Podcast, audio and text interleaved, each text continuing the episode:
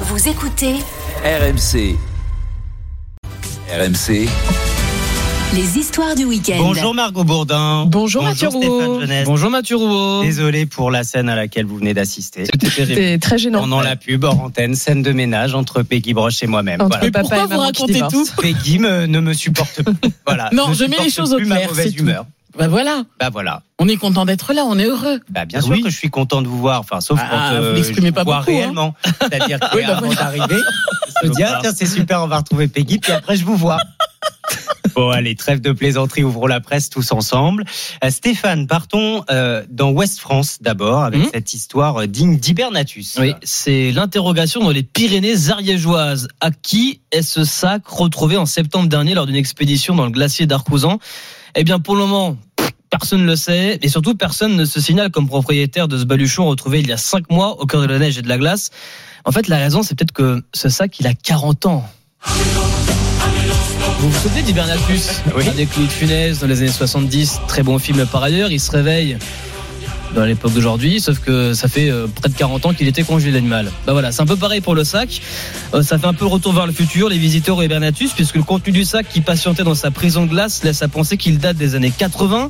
Dedans, il y a une boîte de médicaments de l'époque, un tube de moutarde daté de ces années-là, un passe-montagne ou encore une cagoule qui était à la mode dans les années 80-84. Alors le mystère reste évidemment entier. Plusieurs personnes ont affirmé que c'était leur sac, mais après enquête, il s'est avéré que non, ce n'était pas leur sac qui s'était perdu dans ce glacier d'Arcouzan dans les Pyrénées. Donc les recherches sont toujours en cours et en 40 ans finalement, chers amis, il s'en est passé des choses. Alors, je vous propose d'aller en 1984. Parce que 1984, c'est historique. On Besoin- écoutait ça au sommet du glacier. Besoin de rien, envie de toi, c'était la leçon donc de Peter Stone, qui était le premier titre en tête du tout premier top 50. Génial. 84, ça fait 40 ans. Donc l'occasion Tout de juste. faire un petit repas en- retour en arrière. Donc le sac a peut-être entendu Peter Stone en live, qui sait, avant d'être perdu. Si jamais euh, vous vous reconnaissez ou vous reconnaissez votre père, euh, l'appel est lancé. Allez, ouais, mais je pense pas qu'il ait le- la force physique pour aller jusque dans les Pyrénées avec un sac à dos. ah bon, le Non. vôtre. Non, oui. Oui, Non, d'accord. pas bien. Mais peut-être que ceux qui nous écoutent se disent J'espère pour euh, eux. Tiens, j'ai perdu un sac en 84.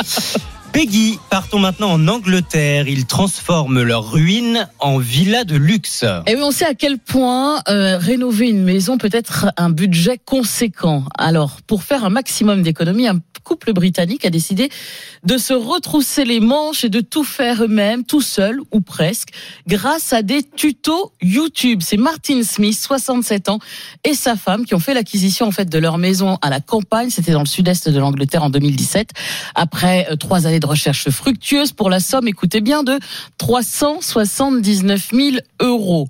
Bon, c'est déjà une somme Ultra conséquente. Sauf que la maison était en ruine et qu'il fallait faire des travaux, donc il fallait rajouter quelques billets de plus. Et là, c'était trop pour eux. Et ben, pendant plusieurs années, YouTube est devenu le meilleur ami de Martine. Alors, il a expliqué au Times, le quotidien britannique, y avoir trouvé de nombreux conseils qui lui ont permis de réaliser tous ses travaux tout seul. L'une des choses les plus difficiles, ça a été l'installation de la pompe à chaleur euh, géothermique. Ah bah tu m'étonnes. Et, mais il a réussi. Bravo les tutos YouTube, YouTube, comme quoi finalement on peut tout faire. Après quelques années de travaux et y avoir vécu, le couple a aujourd'hui décidé de vendre sa maison en faisant évidemment une plus-value. plus-value, ah et ouais. voilà, imaginez combien de fois de plus Allez, Trois, deux. 3 euh, fois 5. Fois 5 par rapport à l'investissement initial, Incroyable. Génial, juste grâce à YouTube. soit une vente. Alors c'est pas encore fait, mais Tu as pris une part. mis en vente à 1 900 000 euros. Donc pas encore euh, d'acquéreur pour, euh, pour le moment, mais à mon avis, les efforts vont être récompensés. Ouais, Ouais, ouais. 2 millions d'euros. euh, Je je sais pas si euh, c'est réalisable partout. hein.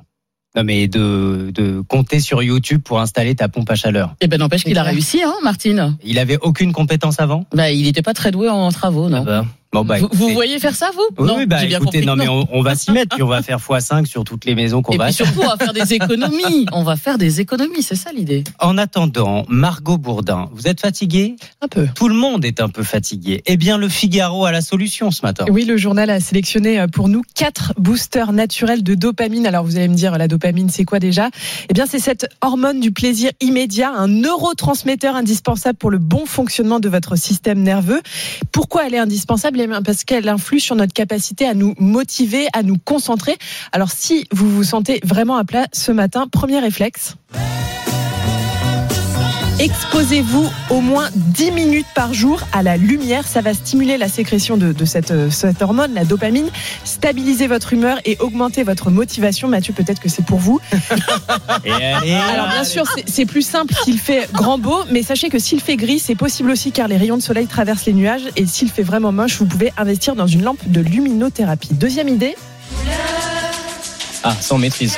vous buvez peut-être euh, du café Oui, ça, euh, ça le matin. m'énerve, voilà. Eh bien, attendez un peu avant de le boire, attendez une heure et demie. Pourquoi Parce que notre corps produit lui-même l'énergie nécessaire pour, euh, pour nous réveiller le matin. Le pic est entre 8h et 9h, donc pas besoin de boire du café à ce moment-là. Il faut attendre un petit peu après. Et c'est là que du coup, vous allez vraiment jouer sur, euh, sur l'hormone, sur la, sur la dopamine. Troisième coup de pouce. Terminer sa douche par un petit jet de- d'eau froide. Ah oui. Ça vous dit Ah, c'est ce que je fais moi de toute façon. Ah bon Ouais, Très bien. Le matin. Eh ouais. ben, très bien Stéphane, puisque cette immersion dans l'eau froide augmente jusqu'à 250% le taux de, de dopamine, ce processus qui va libérer des endorphines, de la sérotonine, hormones que, que vous l'aurez compris, euh, essentielles à, la- à la régulation des, des émotions et de l'énergie. Et enfin, dernier boost, Alors, pas le travail bien sûr, pratiquer 45 minutes de sport Oula. par semaine. Là, vous, Ah. vous avez perdu Peggy. Là.